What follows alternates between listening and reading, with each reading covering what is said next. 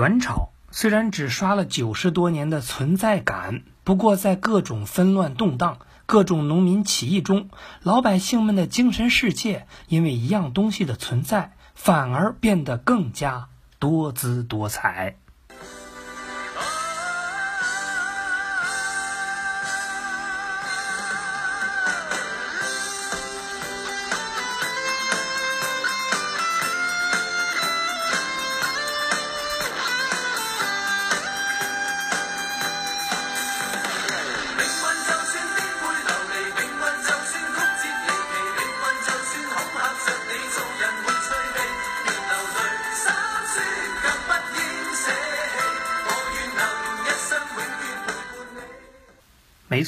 这就是歌曲啊，不是元曲。作为语文课鄙视链底端的物种，元曲呢实在是不招人待见。有人会问，为啥不招人待见呢？因为它不考啊。既然不考呢，那今天呢，咱们就可以轻松点的面对它。其实有关元曲的说法众多，今天呢，咱们就按照主流的说法讲一讲。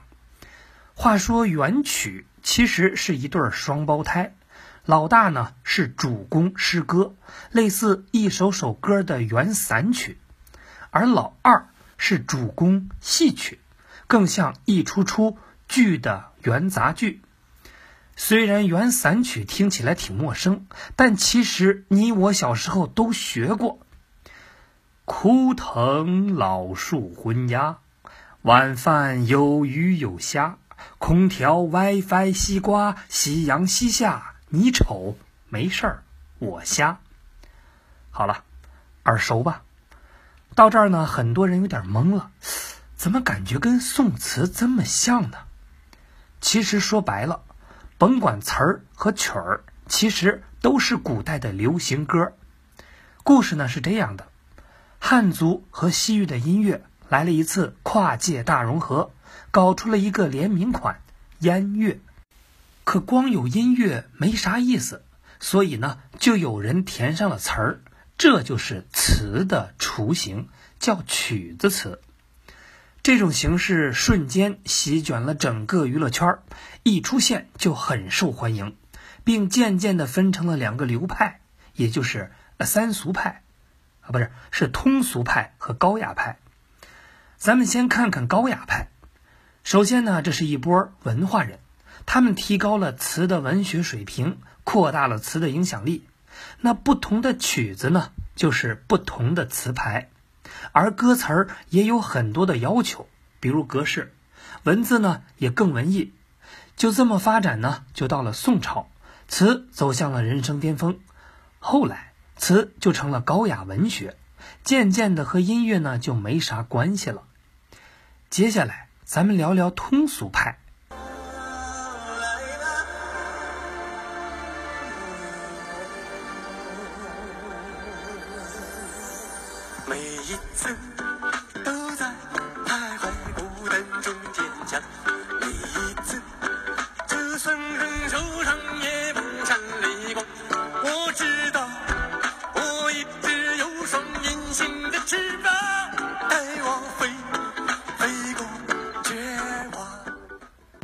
金朝占领北方以后，民间音乐加入了一些新元素，也就是北方游牧民族音乐。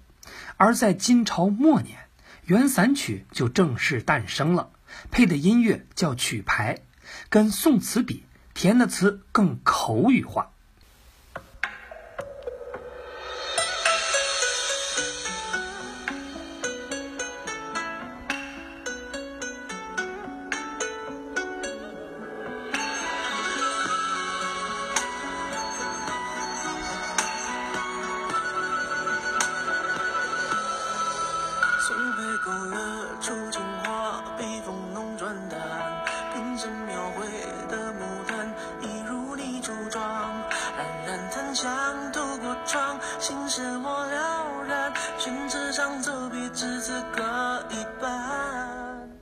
就这样，原散曲也达到了巅峰。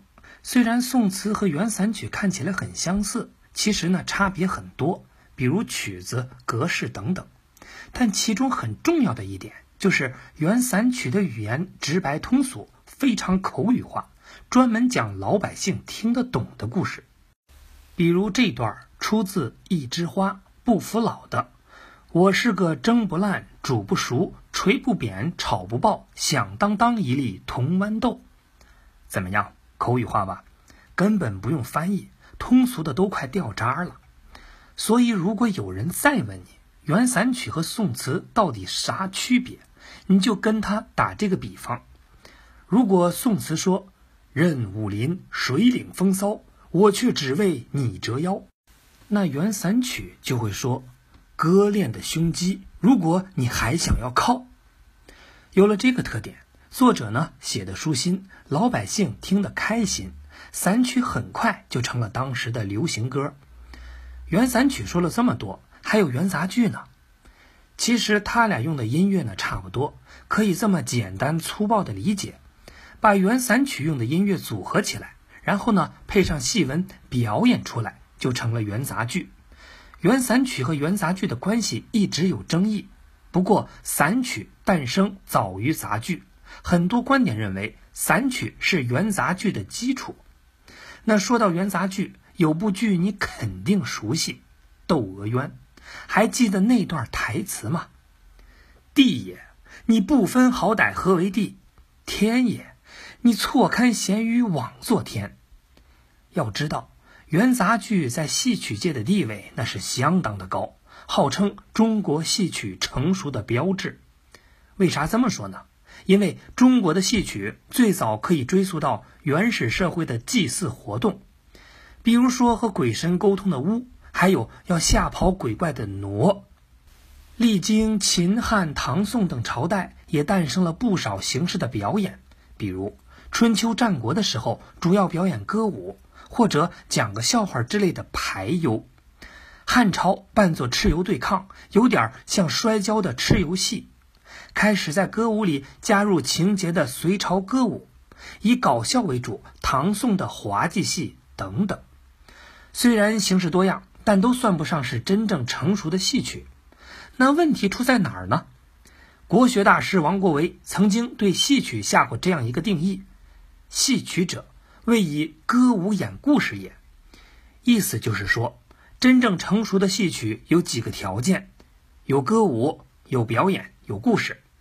在这三个条件里，歌舞表演呢问题不大，关键在故事上。元杂剧以前的表演形式。要么没故事，要么呢故事不完整。而元杂剧很幸运，有个大佬帮他解决了问题。那这个大佬就是说书的刘德华在审歌唱演出会。我一打听，票钱是一千二百块钱一张。零三年那是钱呐，真心疼啊。票价也太贵点了。尽管如此，演出的那一天，五里河体育场五万多观众是座无虚席。沈阳市啊，为了确保大家的安全，出动了四千警力维持秩序。当这报幕员一说刘德华要出场的时候，灯光唰变了。天灯、地灯、脚灯、镭射灯，两边就放鞭儿。这刘德华呀，一身月白缎的燕尾服，打着领结，波浪式的头发，那小步迈的那个帅气劲儿，蹭蹭蹭三步两步就到了台口，然后冲着下边几万名观众打招呼。沈阳各地的朋友，大家好！这句话说完可坏了，就台前边就听见一片杂乱的声音，有二十多个妇女休克了。你，这这玩意儿怎么办呢？幺二零马上派车来抢救人，送到医院。到那一看，刺激性太大了。兴奋过度了，摁人中，打滴流，抢救了四天，四千八百块钱，票钱一千二百块钱，加一加减一减六千块钱，什么也没听着。说书呢，在古时候也叫说话，兴起于宋代。说白了呢，就是讲故事。改一改呢，那就是上好的剧本。那故事的问题呢，就这儿完美的解决了。说书对后来的明清小说也影响颇深。有观点认为，《三国演义》就是根据说书人的话本搜集整理写出来的。当然，元杂剧到这种成就呢，原因也是多方面的。除了上边聊的，元杂剧有了完整的故事，还有一个时代背景的助攻。首先呢，宋元的超级大城市，因为商业的发达，很多重要的城市或者港口都变成超级大，动不动人口就上百万。而且呢，不同于唐朝，这个时候取消了宵禁制度。那这么多人聚居在一起，总绕不开一个话题：下班去哪儿浪？是追剧、K 歌，还是大保健、广场舞呢？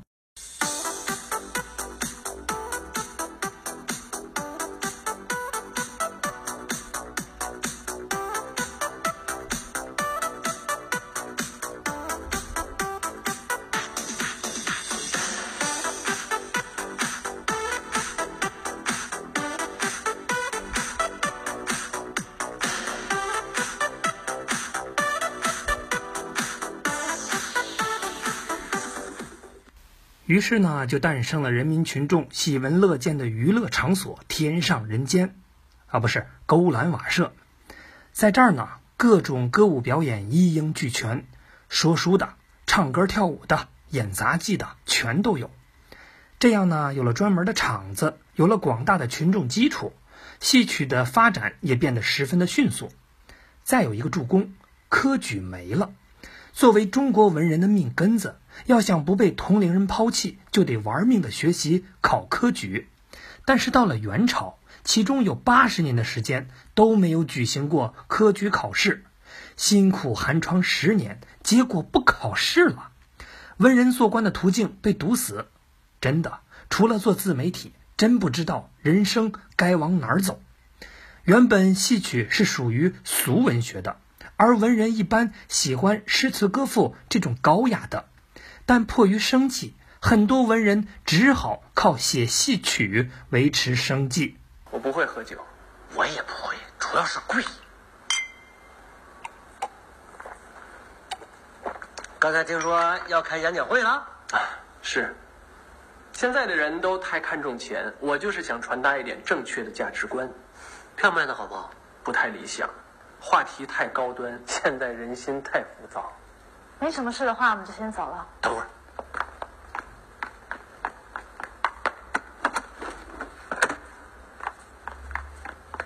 我包一场，回头我让我员工全去看。王先生，你忘了我刚跟你说半年的事？